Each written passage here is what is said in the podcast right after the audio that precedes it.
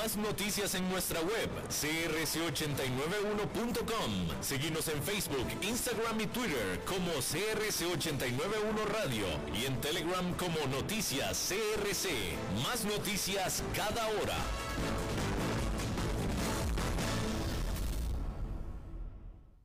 CRC 89.1 Radio y Cadena Radial Costarricense no se hacen responsables por las opiniones emitidas en este programa. Transcomer, puesto de bolsa de comercio, presenta a las 5 con Alberto Padilla.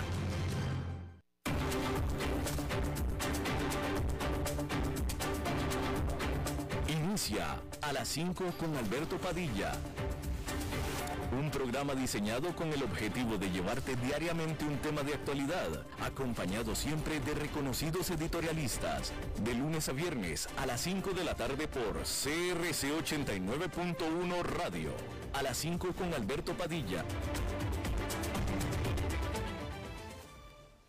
Hola, ¿qué tal? Saludos, bienvenidos a esta emisión. Yo soy Alberto Padilla, muchísimas gracias por estarnos acompañando, gracias por estar ahí le mando cálidos saludos desde la señal de 89.1 Radio en San José, Costa Rica, desde donde estamos transmitiendo a todo el mundo de habla hispana en Estados Unidos a través de Americano Media, SiriusXM, canal 153.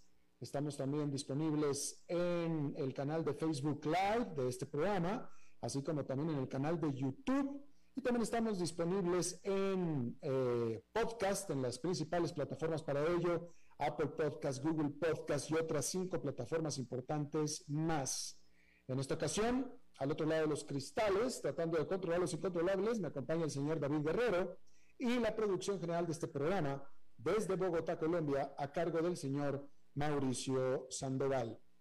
Bien, vamos a comenzar con lo último en la eh, invasión de Rusia a Ucrania. Decir que el presidente de Ucrania, Vladimir Zelensky, advirtió que Rusia en realidad lo que está haciendo es prepararse, preparándose para una gran ofensiva sobre Ucrania, específicamente en la región de Donbass hablando durante su discurso de guerra de cada noche, Zelensky puso dudas sobre las promesas de Rusia durante las negociaciones esta semana en Turquía de que reduciría sus operaciones militares en Ucrania. En, eh, en Ucrania, literalmente, lo que dijo Zelensky fue no le creemos ya a nadie, fue lo que dijo, y no tenemos confianza en ninguna eh, eh, palabras maravillosas que pudiera decir Rusia, dijo Zelensky. Oficiales ucranianos dijeron que estaban enviando 45 autobuses a la ciudad de Maripul en la región de Donbass para evacuar a la población civil. Hay que decir que esta misma semana, a principios de esta, el presidente de Rusia, Vladimir Putin, pidió el rendimiento de la ciudad de Maripul. Y bien, ahí lo tiene usted. Eh, mientras todo esto sucede, Estados Unidos impuso más sanciones ahora a las empresas tecnológicas rusas y también a la red de procuración que Rusia ha estado usando para evadir las sanciones que ha impuesto los países de Occidente. Las 34 organizaciones e individuos en esta nueva lista de sanciones incluye a lo que Estados Unidos les llama actores cibermaliciosos, cibermaliciosos, y también empresas que producen eh, hardware y también software para la industria de defensa de Rusia. Eh, el mayor productor de microprocesadores de Rusia, Micron o Micron, está incluida en esta lista.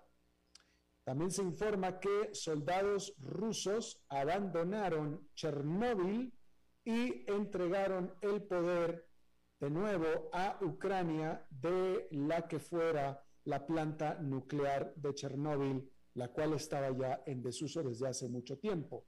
Todo esto de acuerdo a oficiales ucranianos. La mayoría de estos soldados que habían eh, tomado control de este lugar durante el mes pasado salieron hacia Bielorrusia, según se informa.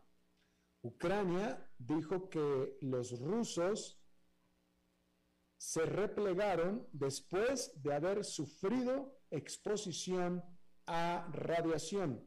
Eso es lo que los oficiales rusos están diciendo. Sin embargo, la Agencia Internacional de Energía Atómica dijo que ellos no tienen evidencia de ese tipo de declaraciones o de ese tipo de, eh, de aseguranzas que tienen los oficiales ucranianos. Es lo que dicen los ucranianos.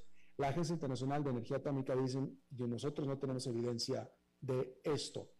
Y por cierto, ya que estamos hablando de Rusia, hay que decir que contra todo lo que se hubiera esperado, el rublo, la moneda rusa, se ha recuperado, incluso se evalúa a un mejor precio en este momento que lo que hacía, que lo que, lo que estaba antes de la invasión de Ucrania y por supuesto antes de las sanciones de los países de Occidente. El rublo, que por supuesto, como usted sabe, se desplomó, tuvo un, un desplome, un estrellamiento a principios de marzo, se está cotizando ahora a 76 rublos por cada dólar, que incluso es un mejor nivel que el que tenía antes de la invasión a Ucrania. Por supuesto que esto significaría que los severísimos controles de capital que Rusia ha impuesto han surtido efecto. Pero los controles de capital tienen sus propios efectos recesivos también. Tienen la intención de defender al rublo, pero como efecto tienen una, eh, eh, una eh, efectos recesivos. Hay que decir que las, como lo informamos aquí, entre estas medidas para defender el rublo, las autoridades monetarias de Rusia aumentaron a más del doble las tasas de interés que ahora están en 20%. Entonces, efectivamente, era para defender el rublo, aparentemente están teniendo éxito las medidas, sin embargo, como efecto, se da una recesión económica, la cual se está calculando también en una caída de actividad de entre 10 y 15% negativo, una recesión de entre el 10 y el 15% del Producto Nacional Bruto de Rusia. Bien,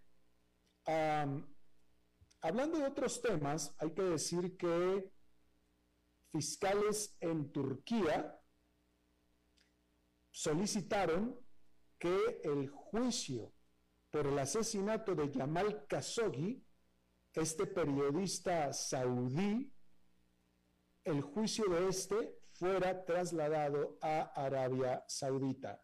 Como usted recordará, Khashoggi, saudita, fue asesinado dentro de la embajada de la Arabia Saudita en Turquía. Por tanto, fue asesinado en terreno saudí, puesto que estaba en la embajada. Aunque la embajada está en Turquía, todo lo que pasa dentro de la embajada es eh, no más que propiedad, es, eh, pertenece a Arabia Saudita y por tanto lo que ahí suceda se debe establecer bajo las reglas del país donde es la embajada, es decir, donde está la sede de la embajada. Originalmente, cuando sucedió este asesinato, hubo un problema diplomático muy grande entre Turquía y Arabia Saudita, puesto que aunque el asesinato se dio en Arabia Saudita, pues se dio dentro de la embajada que estaba dentro de Turquía. Entonces definitivamente tuvo grandes problemas diplomáticos ahí. Sin embargo, hay que decir que en los meses recientes Turquía ha tenido que acudir a Arabia Saudita para pedir apoyo económico. Y ahora fiscales de Turquía están pidiendo el asesinato de Khashoggi sea totalmente enjuiciado en Arabia Saudita, con lo cual literalmente se lavan las manos los turcos de esto. Bien, hay que decir que, eh,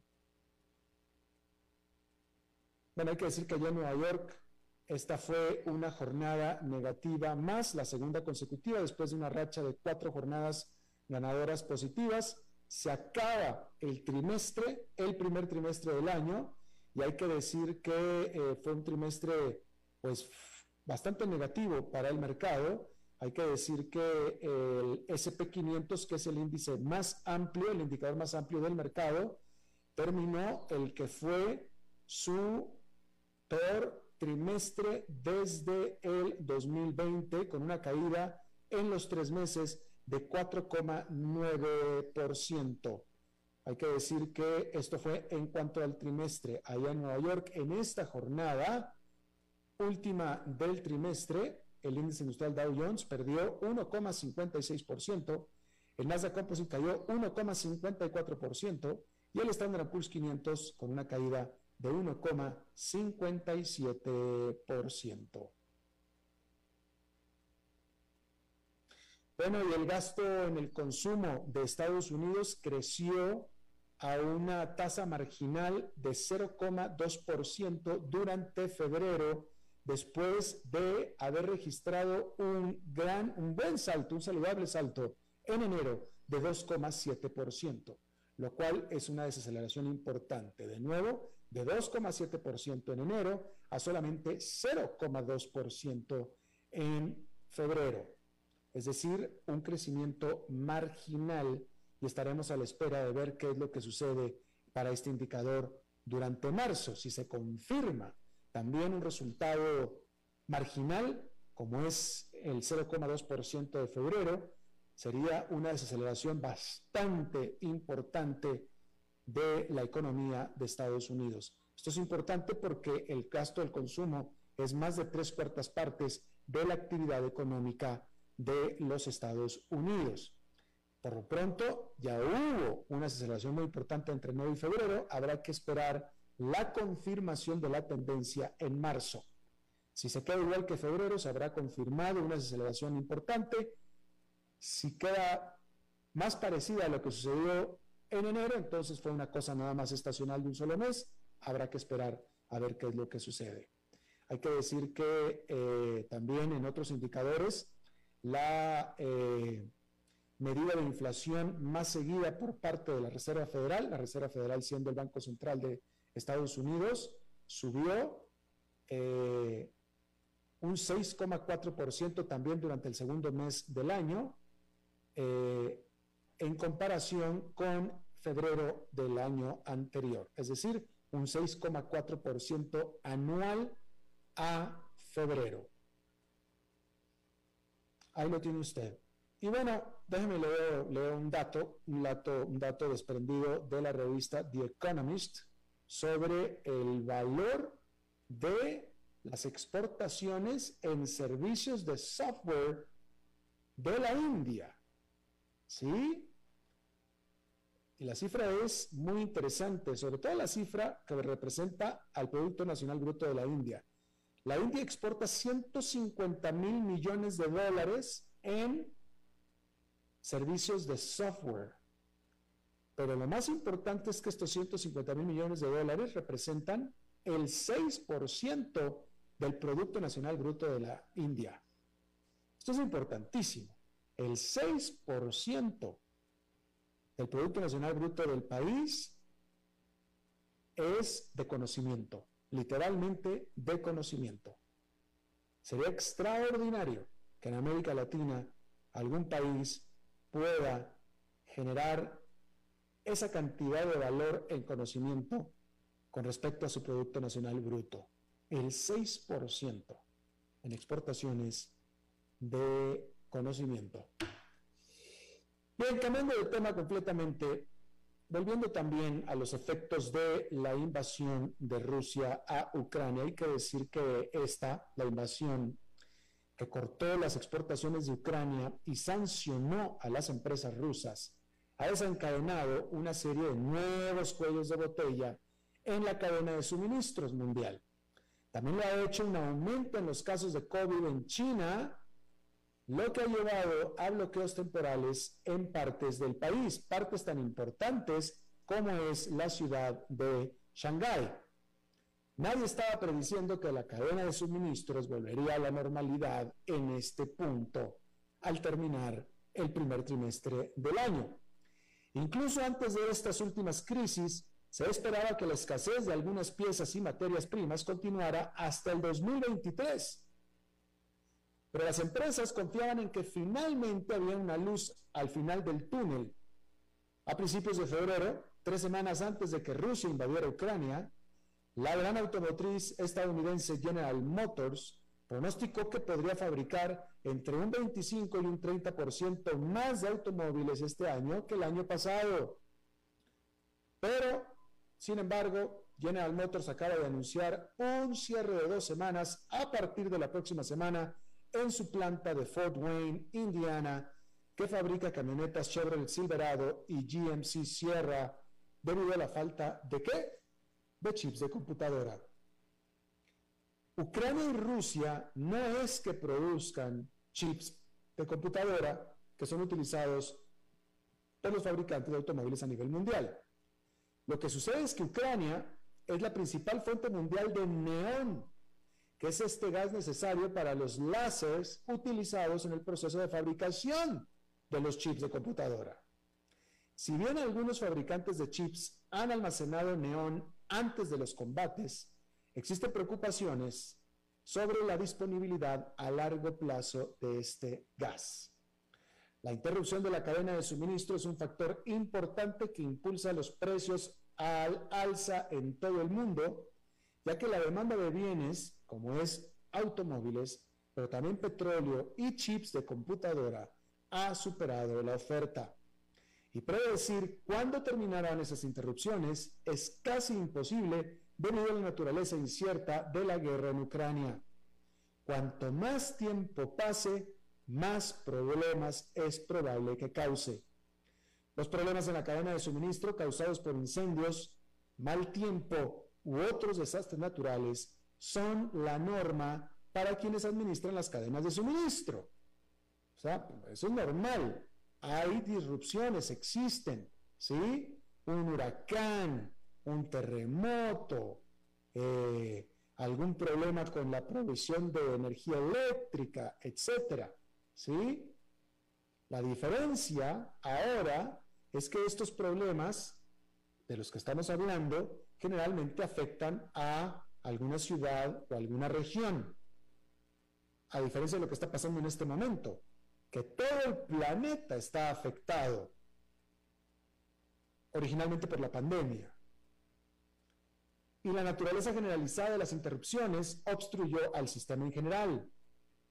De tal manera que la vieja expresión de que, una cadena solo es tan fuerte como su eslabón más débil es adecuada también para las cadenas de suministro, ya que los problemas con las cadenas de suministro actuales han demostrado que de hecho existían varios eslabones débiles. Y así es que este problema permanecerá todavía por algún tiempo más. Y de nuevo, un gran causante de la inflación es los problemas de la cadena de suministro. Mientras persisten los problemas en la cadena de suministro, será muy difícil combatir la inflación. Bien, vamos a hablar del petróleo y el presidente Joe Biden está tomando acciones, decisiones para tratar de ayudar al mercado petrolero, que afecta a los estadounidenses de manera muy importante, pero también a todo el mundo. Aquí desde el país donde estamos transmitiendo en Costa Rica, se acaba de dar este día tan solo un aumento más en los precios de los combustibles. De tal manera que el presidente Biden quiere ayudar, pero desafortunadamente es muy poco lo que puede hacer. Los precios del petróleo están retrocediendo, eso sí, bruscamente, a medida que los inversionistas se preparan para que la Casa Blanca libere potencialmente una cantidad récord de crudo de sus reservas que tiene Estados Unidos en este intento por aliviar la presión en las bombas de suministro tras la invasión rusa a Ucrania. El presidente Biden estaba considerando un plan para liberar alrededor de un millón de barriles diarios durante varios meses. El anuncio podría llegar tan pronto como este mismo jueves, según estuvieron diciendo personas familiarizadas con este tema. Los futuros del crudo Brent, que es el punto de referencia mundial, cayeron un 6% en las primeras operaciones de la jornada, cayendo ahora por debajo de los 107 dólares barril. El petróleo estadounidense se cotizaba por última vez en cerca de 102 dólares por barril. Los precios también cayeron recientemente debido a las expectativas de una menor demanda de China, que es un importante importador, a medida que el país implementa nuevas restricciones en las principales ciudades como Shanghái para combatir la propagación del COVID-19. Después de saltar por encima de los 139 dólares por barril a principios de marzo, los futuros del Brent han retrocedido de manera muy considerable y ahora están más del 20% por debajo de aquel nivel. Pero la oferta adicional y la demanda reducida deberían ser una receta para que los precios sigan bajando en el corto plazo. Pero hay escepticismo de que aprovechar las reservas estratégicas cambiará la dinámica del mercado subyacente durante un periodo más largo. A este respecto, Goldman Sachs dijo a sus clientes el jueves que conceptualmente tal publicación ayudaría al mercado petrolero. Sin embargo, esto seguiría siendo una liberación de los inventarios de petróleo, no una fuente persistente de suministro para los próximos años. Los informes de los medios indican que los Estados Unidos podría finalmente liberar 180 millones de barriles de petróleo de las reservas almacenadas en cavernas subterráneas de sal en los estados de Luisiana y Texas.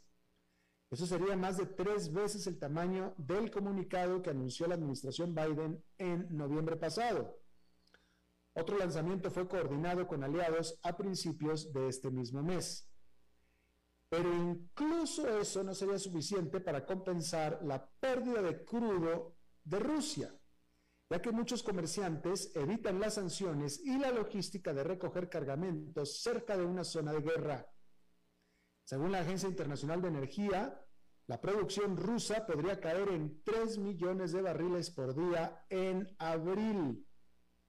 Eso significa que el suministro adicional de los Estados Unidos solo reemplazaría un tercio de la producción de Rusia.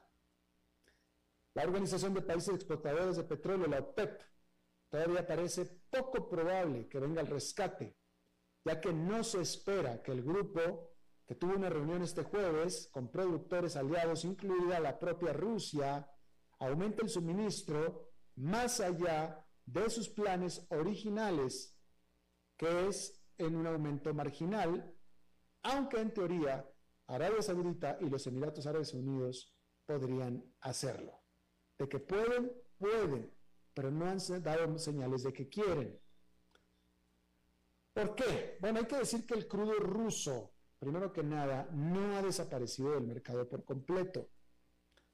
El medio de información Bloomberg informa que Rusia está ofreciendo vender crudo directamente a India con grandes descuentos. La energía rusa sigue atrayendo el interés de los compradores potenciales en las sombras, mientras los petroleros apagan sus rastreadores para evitar ser detectados. Pero los analistas se muestran escépticos de que los factores más arraigados que impulsan el alza de los precios del petróleo puedan disminuir. Eso seguirá empujando los precios al alza en el largo plazo. Al respecto, ING dijo el jueves que es poco probable que Estados Unidos libere potencialmente un millón de barriles de petróleo por día para compensar la pérdida del suministro ruso y no debería lograr que los precios bajen de manera sostenible. Ahora, Estados Unidos tiene petróleo en su subsuelo. No me estoy refiriendo a las cavernas donde tiene las reservas. Las cavernas son la reserva estratégica. Estados Unidos tiene petróleo sin explotar. Hay mucho petróleo. Pero en este momento no se está haciendo inversiones para explotarlo. Y una de las ideas, porque no les está conviniendo, o sea, acuérdense que en Estados Unidos es un mercado abierto, oferta y demanda.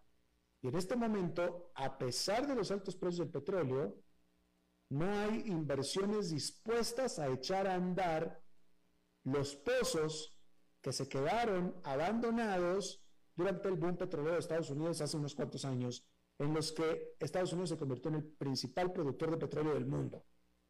¿Sí? En este, en este momento, también por efecto de los problemas de las cadenas de suministro, entre otras cosas, no están fluyendo inversiones hacia los pozos que están en desuso, sobre todo en el oeste de Texas. No hay equipo, no hay mano de obra, tampoco hay dinero, por tanto. Y bueno, ante esto, una de las ideas que están flotando en la Casa Blanca es cobrarle a las empresas que son propietarias de estos pozos, pues los pozos ahí están, pero están en desuso, pero el petróleo sigue abajo, simplemente dejaron de explotarlos. Y una de las ideas ha sido cobrarle a estos propietarios un alquiler, cobrarles dinero por estos pozos en desuso, como un aliciente para que se pongan a producirlos en lugar de que tengan que pagar por algo que no están utilizando. Pero es tan solo una idea que están sopesando ante la desesperación, definitivamente. Bien, en otra información, a medida que los precios de las viviendas en Estados Unidos se disparan a nuevas alturas y siguen subiendo, algunos investigadores y economistas dicen que están viendo señales de que se está formando una burbuja inmobiliaria. Los precios de las viviendas, como lo informamos, están aumentando más rápido de lo que deberían y se están desquiciando de los fundamentos, según una nueva publicación de blog escrita por investigadores y economistas de nadie menos que el Banco de la Reserva Federal de Dallas. Hasta hace poco, las preocupaciones sobre una burbuja no tenían un apoyo generalizado. Pero los investigadores de la Fed dijeron que está surgiendo nueva evidencia después de examinar los mercados inmobiliarios de todo el país. Dijeron que nuestra evidencia apunta a un comportamiento anormal del mercado inmobiliario de Estados Unidos por primera vez desde el auge de principios de la década del 2000. Los motivos de preocupación son claros en ciertos indicadores económicos. Muchos estadounidenses, muchos estadounidenses todavía están marcados por la última crisis inmobiliaria del 2007, que fue impulsada por el crédito barato y los estándares crediticios laxos, lo que llevó a millones de propietarios a deber más de lo que realmente valían las propiedades. El crédito valía más de su propiedad. Y esta vez los economistas dijeron que están preocupados por un escenario diferente llamaron a la exuberancia y al temor de perderse a medida de que los precios de las viviendas siguen subiendo, alimentados por la escasez, el interés de los inversionistas y los ahorros por la pandemia.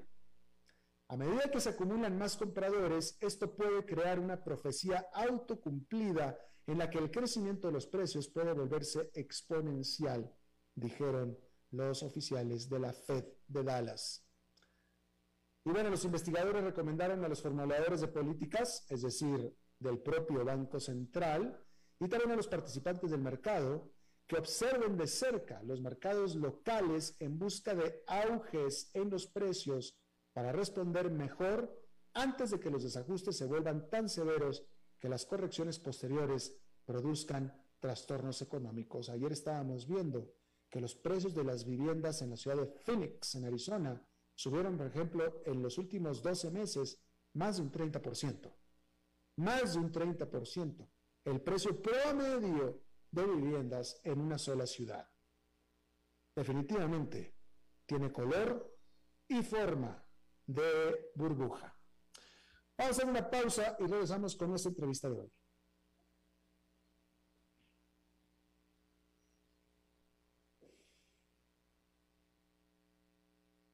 A las 5 con Alberto Padilla por CRC 89.1 Radio. El valor en la ética incluye no tener miedo de lo que se dice y a quién se le dice, sin importar las consecuencias o represalias que puedan sobrevenir. Entre los valores éticos más relevantes se pueden mencionar justicia, libertad, respeto, responsabilidad, integridad, lealtad, honestidad y equidad. Los valores éticos se adquieren durante el desarrollo individual de cada ser humano en el entorno familiar, social, escolar e inclusive a través de los medios de comunicación. Solo si lo público y lo privado caminamos en positivo y con valores, Costa Rica saldrá adelante. Un mensaje de la Cámara Nacional de Radiodifusión, Canara. ¿Sabía usted que Transcomer es el puesto de bolsa de comercio más grande de Costa Rica, con 19 años en el mercado y miles de clientes? Cuentan con asesores y corredores expertos que saben de lo que hablan y ofrecen productos de inversión seguros y modernos, hechos a la medida. Pero sobre todo, al invertir en Transcomer, usted invierte en la única bolsa vigilada por el Banco Central. Y en un mundo sobrecargado de información, usted debe de estar con los mejores. Transcomer, puesto de bolsa de comercio. Construyamos juntos su futuro. Somos expertos en eso.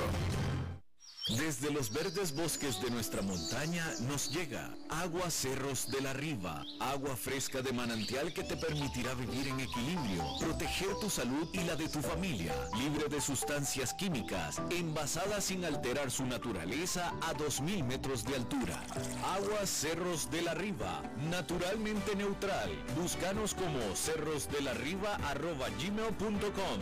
Llámanos al 8374 3229. Cerros de la Riva, Live Spring Water.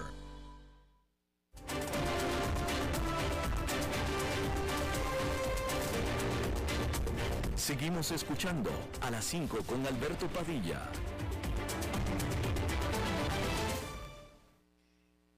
gracias por continuar con nosotros. Em, ahora, a raíz de la invasión de Rusia con, eh, Ucrania, se ha estado hablando muchísimo de los oligarcas rusos, la oligarquía rusa, que aparentemente tiene muchísimo que ver con Vladimir Putin, que es el presidente de Rusia, ¿no? A este respecto hay que decir que el Centro de Estudios Estadounidense Atlantic Council, o Consejo del Atlántico, si lo vamos a traducir al español, dice que los rusos tienen alrededor de un billón de lo que este Atlantic Council llama dinero sucio, escondido en el extranjero. Su informe del 2020 estimó que una cuarta parte de esta cantidad, es decir, lo que serían 250 mil millones de dólares, está controlada directamente por Vladimir Putin y sus socios cercanos, que son estos famosos oligarcas. Lo que me llevó entonces a preguntarme, bueno, oligarquía, oligarquía, ¿qué es oligarquía? ¿No? Eh, a ver, el diccionario dice que la oligarquía es una forma de gobierno en la cual el poder político es ejercido por un grupo minoritario. Grupo reducido de personas que tiene poder e influencia en un determinado sector social, económico y político. Otra definición de oligarquía es un sistema de gobierno en el que el poder está en manos de unas pocas personas pertenecientes a una clase social privilegiada. Estado en que se gobierna de esa manera. Eh, de pronto como que se amplió el término, ¿no? Porque pareciera que ya no nada más estamos hablando de Rusia, sino otros países más pudiera ser. Vamos a tratar de ponerle un poco de sentido a esto. Yo le agradezco muchísimo a Juan Nicolás Garzón Acosta, él es internacionalista de la Universidad del Rosario, con especialización, especialización y maestría en economía aplicada, eh, y bueno, académico y profesor investigador de los campos de la economía política internacional y relaciones internacionales también. Juan Nicolás, te agradezco muchísimo estés con nosotros. Muy buenas tardes, Alberto, y un agradecimiento a ti por tu invitación. Gracias. Bueno, primero que nada, pareciera que el término oligarquía o los oligarcas de Rusia, de Rusia se, les vaya, aunque pudiera ser correcto, evidentemente no es un asunto exclusivo de Rusia. Digo, si nos ponemos a, ser estrictos en el término, eh, todas, las, todas las economías de América Latina son oligarquías, ¿no es cierto? Naturalmente, Alberto, lo que pasa es que en el caso ruso, pues ha venido llamando la atención poco por la influencia que han venido teniendo y el peso político que han venido teniendo estos círculos cercanos a Vladimir Putin, alimentados naturalmente por Vladimir Putin en términos de su riqueza y su poder político, pero la historia de esos círculos que se han construido alrededor de regímenes, algunos de ellos autoritarios, tiene una larga historia en América Latina. Entonces, eh, eso ha existido en muchos contextos, no solamente en América Latina, sino en muchos lugares, y creo yo que se alimentan particularmente, como ya lo dije, de esos regímenes autoritarios. Los regímenes autoritarios parten en, en, buena medida de, digamos, en términos de su solidez y de su margen de maniobra político, de tener sectores importantes, económicos, influyentes del lado de ellos. Claro, y bueno, pues que de nuevo, pareciera que estás describiendo, pues no nada más América Latina, digo, también Estados Unidos, es decir, todos los regímenes, todos los presidentes en turno tienen a su grupo preferido de eh, empresarios, los cuales de manera estricta pudiéramos llamar oligarcas, eh, eh, cuando menos en un periodo presidencial, ¿no? Pero la pregunta que yo te... Entonces, de tal manera que yo creo que todos los latinoamericanos estamos acostumbrados a la oligarquía, ¿no? Pero la pregunta es si acaso en el sistema ruso hay diferencia a lo que podemos conocer nosotros de estar acostumbrados como a, la, oligarquía, porque se habla mucho de el dinero que supuestamente, y se dice supuestamente porque nadie sabe, lo, sabe por cierto, todo el mundo lo apuesta, pero nadie, y lo supone, pero nadie lo sabe por cierto, que tendría Vladimir Putin por parte de estos oligarcas. En efecto, Alberto, pues hay unas particularidades. Eh, en general, lo que se ha logrado identificar, como bien dices, es difícil rastrear eh, cuáles, cuáles son los montos, cómo mueven el dinero. Finalmente, logran moverse como muchos capitales alrededor del mundo, porque no hablemos simplemente que son los oligarcas rusos los únicos que mueven capitales lícitos o ilícitos por diferentes canales alrededor del mundo, porque esto pasa de manera extensa en diferentes lugares. Lo particular de Rusia es que, bueno, por un lado tenemos algunas dificultades para saber precisamente cuáles son los montos y cuáles son los canales. La historia que tenemos hasta ahora y la información que tenemos por ahora es que los oligarcas rusos, se, digamos, esa, esa eso que han llamado la oligarquía rusa, se construye como en dos momentos en términos generales. Después de la caída del régimen soviético, ese proceso como de privatización en cabeza de Yeltsin, pues le permitió a grupos económicos empresariales fuertes eh, comprar activos a precios irrisorios y pues obviamente lograron enriquecerse. Y hay una segunda etapa, que es la segunda etapa en la que llega efectivamente Putin, en la que pues más o menos lo que hace en términos generales es alimentar a estos oligarcas a través de contratos muy jugosos, contratos estatales muy poderosos que finalmente eh, los, este, le permite a Putin pues alinear estos intereses de estas, digamos, de estos oligarcas en función precisamente de su propio poder.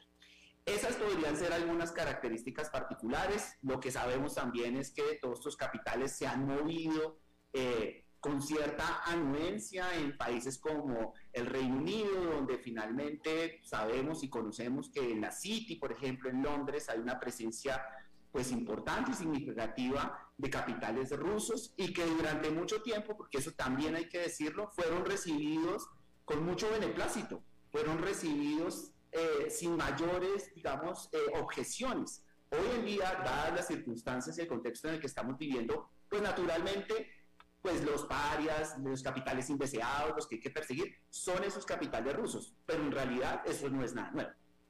Definitivamente, y, Juan Nicolás, eh, eh, o sea, no, quiero, no quiero que suene que te estoy cuestionando a ti, porque tú eres estudioso de estos temas y, y aparte estoy totalmente de acuerdo contigo. Así es que eh, eh, no, no, no, no, quiero que parezca que te estoy poniendo bajo el reflector, pero entre más me explicas, más, más sigo pensando que lo que estamos hablando de Rusia es algo que, que, vemos todo el tiempo en América Latina, es decir, incluso también en Estados Unidos, pero pero pues en América Latina, es decir, están el mismo grupo de empresarios grandes beneficiados con contratos del gobierno, beneficiados con las obras públicas, eh, eh, todos los casos de corrupción que ha habido en nuestra América Latina, Overdredge, nada más por mencionar uno tan solo, pero hay muchísimos más, etcétera, etcétera, etcétera. O sea, de pronto como que pareciera que entre más explicamos y tratamos de entender la relación de Putin con sus empresarios eh, cupulares,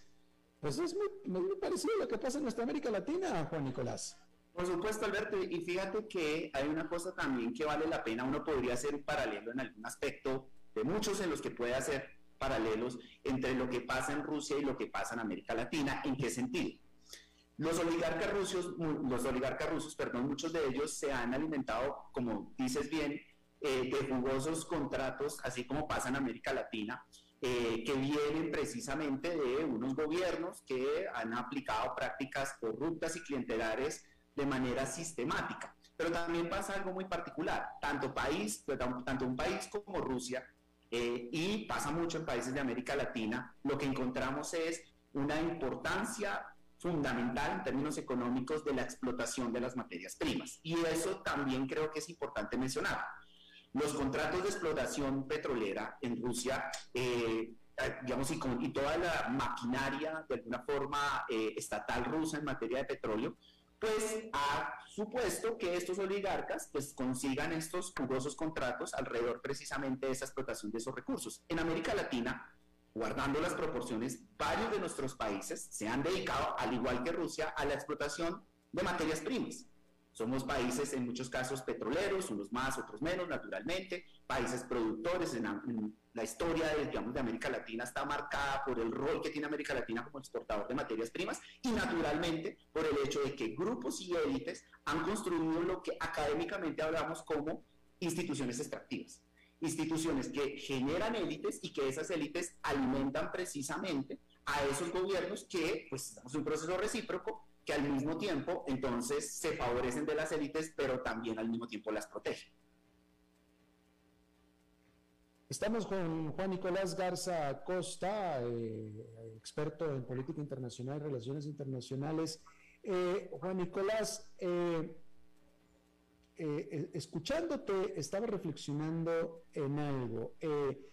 Este tipo de sanciones que se están dando en contra de Rusia y de su grupo de oligarcas son históricas, son, nunca, nunca había sucedido algo así en el mundo. Dicen que tal vez hay, con, Irán, pero yo creo que ni siquiera las sanciones en Irán iban tan profundas y tan integrales y tan amplias, ¿no? Porque están atacando a todo un grupo de, empresarios, etcétera.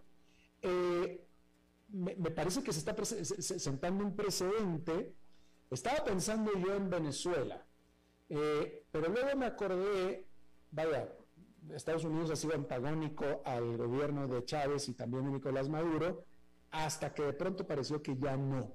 Porque hace un par de semanas resultó que el gobierno de Estados Unidos buscó al gobierno de Nicolás Maduro para hablar sobre petróleo en el contexto de estos problemas que está viendo, pero, pero eh, eh, eh, bueno, quisiera preguntarte a ti como analista internacional, porque de pronto hubiera parecido, dependiendo del resultado de cómo termine este, esta historia de las sanciones con Rusia, pudiera sentar un precedente de hacer este mismo ataque concertado, cupular, hacia regímenes dictatoriales como tú estabas hablándolo. Sí, Alberto, en efecto creo, coincido contigo en el hecho de que el paquete de sanciones que se ha aplicado contra Rusia es quizás uno de los más robustos, por no decir el más robusto que hemos visto durante los últimos años. Tú mencionabas el caso de Irán, mencionas el caso de Venezuela, pero cuando uno los mira en perspectiva, eh, el tema, digamos, de las sanciones y los compara con las medidas que se han tomado en el caso ruso, debe señalar que definitivamente la estrategia de sanciones contra Rusia ha sido profundas, se han eh, implementado acciones muy decididas y muy coordinadas, cosa que no suele suceder tampoco, siempre, digamos, por ejemplo, con Europa, eh, para tratar, digamos, de, condenar abiertamente lo que ha hecho eh, Rusia con su intervención. eso es un precedente muy importante. En el caso de Venezuela, pues yo, digamos, desde, desde donde estoy, desde Colombia, me llama particularmente la atención el caso venezolano es muy interesante. Nosotros tenemos aquí el tema venezolano justo al, lado de nosotros y, nos encontramos con un gobierno de los Estados Unidos que, pues claro, en el marco de esas sanciones, pues implementa unas prácticas políticas eh, en las que básicamente lo que hace es demostrar que Estados Unidos, más que aliados, tiene intereses. Y esos intereses, pues básicamente implican que Estados Unidos busque incluso un régimen con el que ha tenido largas diferencias, profundas diferencias como el régimen venezolano, para tratar de mejorar y de aumentar su margen de maniobra frente a un poco las consecuencias que para Estados Unidos ha supuesto también la implementación de las sanciones, que en términos prácticos, eh, para ser muy puntuales, es el aumento del precio del petróleo y las consecuencias energéticas y la inflación que tiene en Estados Unidos. Estados Unidos implementa una práctica muy poderosa en ese sentido, eh, digamos, muy estratégica en ese sentido, pero simplemente un comentario pequeño, eso nos deja mal parados a los colombianos. Bueno, no a los colombianos en general, al gobierno colombiano en particular, quien le ha apostado largamente a la caída del régimen venezolano, a eso que el gobierno colombiano llamó en su momento el arrinconamiento, el cerco diplomático en contra de Venezuela, y pues naturalmente el hecho de que el gobierno de Estados Unidos busque a Venezuela, al menos para tener una primera aproximación, pues denota precisamente un poco un retroceso en, esa, en ese apoyo fundamental de Estados Unidos en la estrategia colombiana, que también hay que decirlo, no ha sido exitoso. No, definitivamente no. Aparte de que por supuesto que fue una, una recontrarchicachetada de blanco negro eh, a Juan Guaidó y a todos los que lo apoyaban. Supuestamente Juan Guaidó era el presidente legítimo de Venezuela y ahora resulta que fueron a hablar con Nicolás Maduro. Pero, pero, pero ese, ese es otro tema. Este, déjame te digo, este, este estudio que estaba citando yo del Atlantic Council, que lo refleja la BBC de Estados Unidos, dice que hay alrededor de un billón de lo que llama el Atlantic Council dinero sucio. ¿A qué le podemos llamar dinero sucio por parte de los oligarcas? ¿Sucio por qué? Sucio para nosotros sería dinero de drogas o de lavado de dinero. ¿A qué le llaman dinero sucio? ¿Tenemos una idea? Seguramente es, primero, es el resultado de dineros que precisamente surgen en el marco de prácticas corruptas, clientelares, que a veces terminan eh, seguramente insertos dentro del flujo de recursos de otras actividades ilegales. Recordemos que en Rusia también hay una mafia eh, rusa muy poderosa que se ha, ha, extendido sus tentáculos por diferentes lugares del mundo. Entonces, cuando se habla de estos, digamos, eh, dineros sucios, pues se hace referencia precisamente, uno, al origen de esos recursos. Algunos de esos recursos pueden ser ilícitos, pero también son el resultado, como hemos dicho, de prácticas corruptas, clientelares, y que terminan además insertos, pues precisamente en, o relacionados con otro tipo de capitales de drogas, de tráfico de armas, de tráfico de personas, y además, pues sumémosle a eso que pues terminan, digamos, circulando en esto que son los paraísos fiscales, donde se juntan precisamente con otros recursos y con otras estructuras que no necesariamente siempre son ilegales, ¿no? Digamos, tener el dinero en un paraíso fiscal de entrada no es algo ilegal. Pero al final, digamos, lo que genera cierta, son ciertas opacidades que pues también eh, eh, pues llaman la atención porque no necesariamente siempre son el resultado del manejo de recursos completamente transparentes. Claro. Ahora, en caso de que esto sea cierto, que es un billón de lo que sería dinero sucio, que es un billón de dólares, o sea, sería muchísimo, muchísimo dinero, eh, está dentro del sistema financiero mundial. Es decir, todo esto pone de manifiesto una vez más, y creo que lo mencionaste al principio, que hay complacencia de los grandes bancos del mundo, algunos de los cuales tendrían que ser estadounidenses. Por supuesto, Alberto. Tanto en los grandes capitales mundiales, pues ¿dónde están? En países como Estados Unidos, eh, en la Bolsa de Nueva York, eh, en el Reino Unido, en la City, en Londres, y allí esos capitales han sido recibidos, como decíamos hace un momento, pues con beneplácito eh, han comprado equipos de fútbol, han comprado medios de comunicación, eh, han tenido presencia, influencia en lo que llaman eh, esto de las visas doradas, si no estoy mal, que es capitales que llegaban y de una vez les permitía a esos dueños de esos capitales acceder a nacionalidades, poderse, poder tener un pasaporte, poder tener una residencia fuera de Rusia. Y durante mucho tiempo ese tipo de prácticas fueron alentadas y bien recibidas. Hoy en día, por razones que creo que son bastante, llamémoslas, perdón lo redundante, razonables, eh, creo que pues han venido cerrando el cerco a ese tipo de, digamos, de prácticas, pero existen desde hace muchísimo tiempo. Definitivamente que sí. Juan Nicolás Garza, Garzón Acosta, profesor e investigador eh, de, de Política Internacional, de Relaciones Internacionales desde Colombia. Te agradezco muchísimo haber charlado con nosotros esta tarde. No, Alberto, a ti muchísimas gracias por la invitación de nuevo y espero verte pronto de nuevo. Muchas gracias, gracias a ti. Vamos a hacer una pausa y regresamos con más. A las 5 con Alberto Padilla, por CRC 89.1 Radio. El valor en la ética incluye no tener miedo de lo que se dice y a quién se le dice, sin importar las consecuencias o represalias que puedan sobrevenir. Entre los valores éticos más relevantes se pueden mencionar justicia, libertad, respeto, responsabilidad, integridad, lealtad, honestidad y equidad. Los valores éticos se adquieren durante el desarrollo individual de cada ser humano en el entorno familiar, social, escolar e inclusive a través de los medios de comunicación. Solo si lo público y lo privado caminamos en positivo y con valores, Costa Rica saldrá adelante. Un mensaje de la Cámara Nacional de Radiodifusión, Canara. ¿Sabía usted que Transcomer es el puesto de bolsa de comercio más grande de Costa Rica, con 19 años en el mercado y miles de clientes? Cuentan con asesores y corredores expertos que saben de lo que hablan y ofrecen productos de inversión seguros y modernos, hechos a la medida. Pero sobre todo, al invertir en Transcomer, usted invierte en la única bolsa vigilada por el Banco Central. Y en un mundo sobrecargado de información, usted debe de estar con los mejores. Transcomer, puesto de bolsa de comercio. Construyamos juntos su futuro. Somos expertos en eso.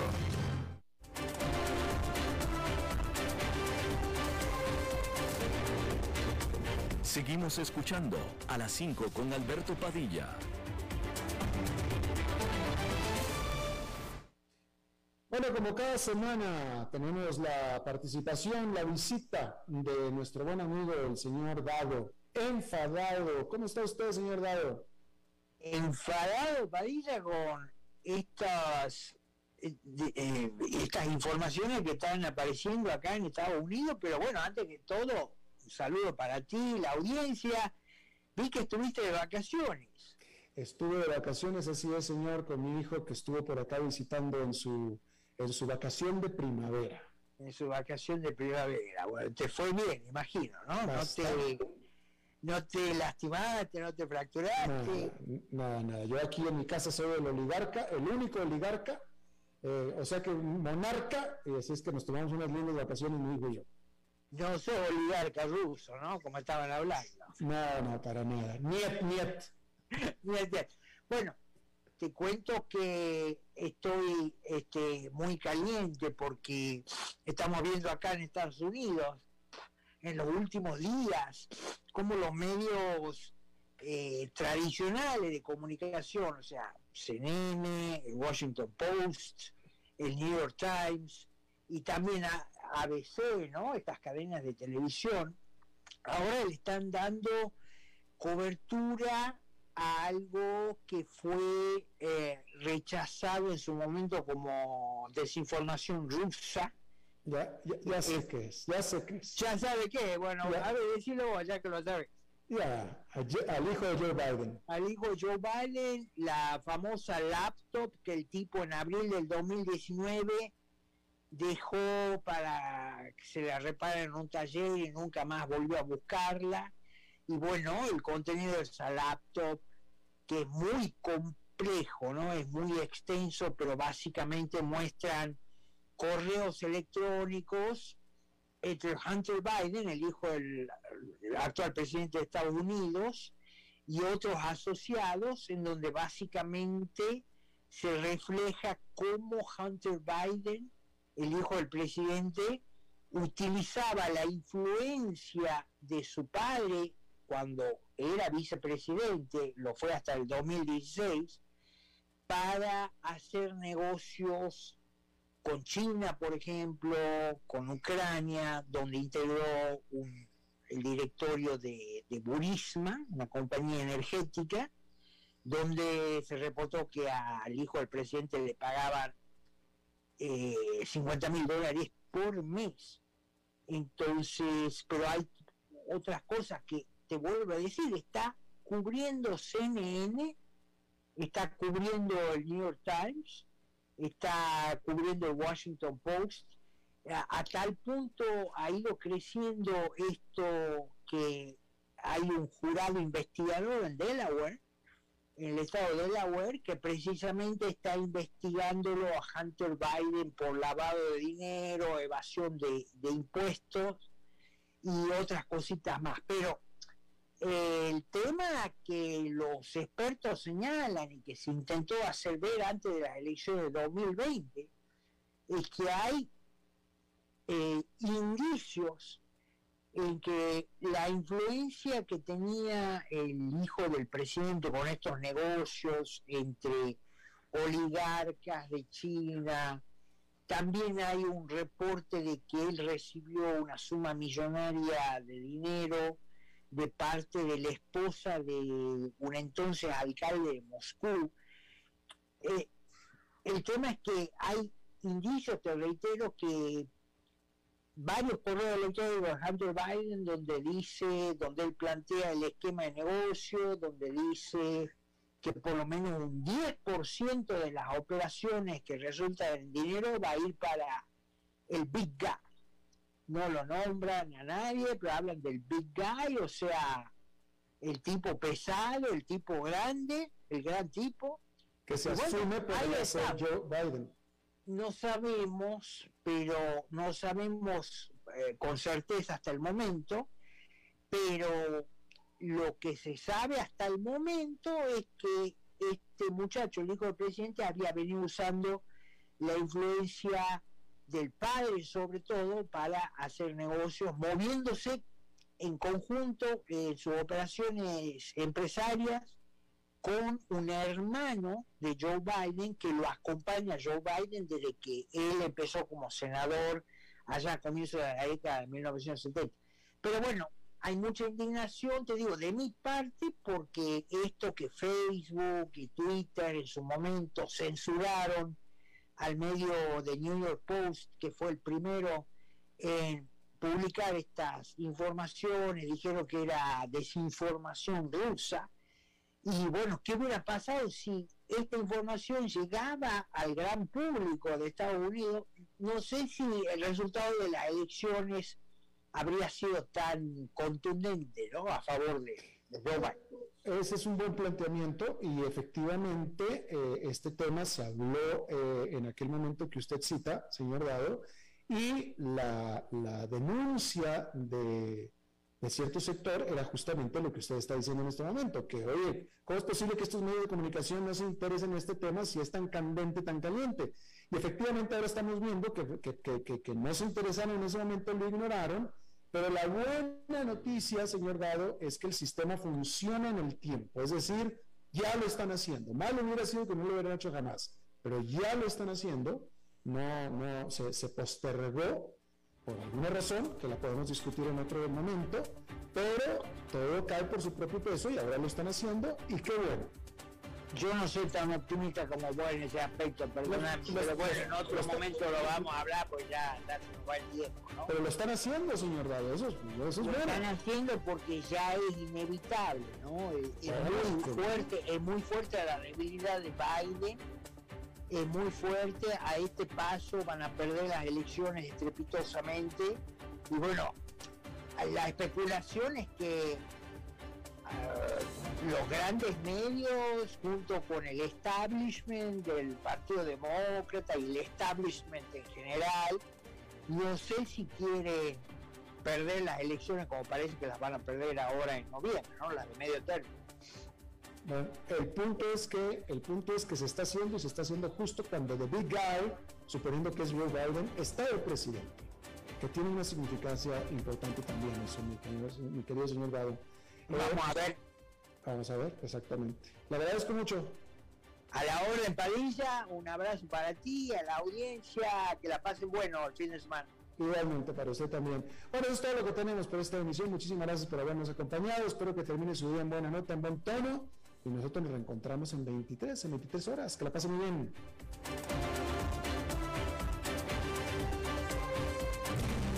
Las 5 con Alberto Padilla fue traído a ustedes por Transcomer, puesto de bolsa de comercio. Construyamos juntos su futuro. Somos expertos en eso.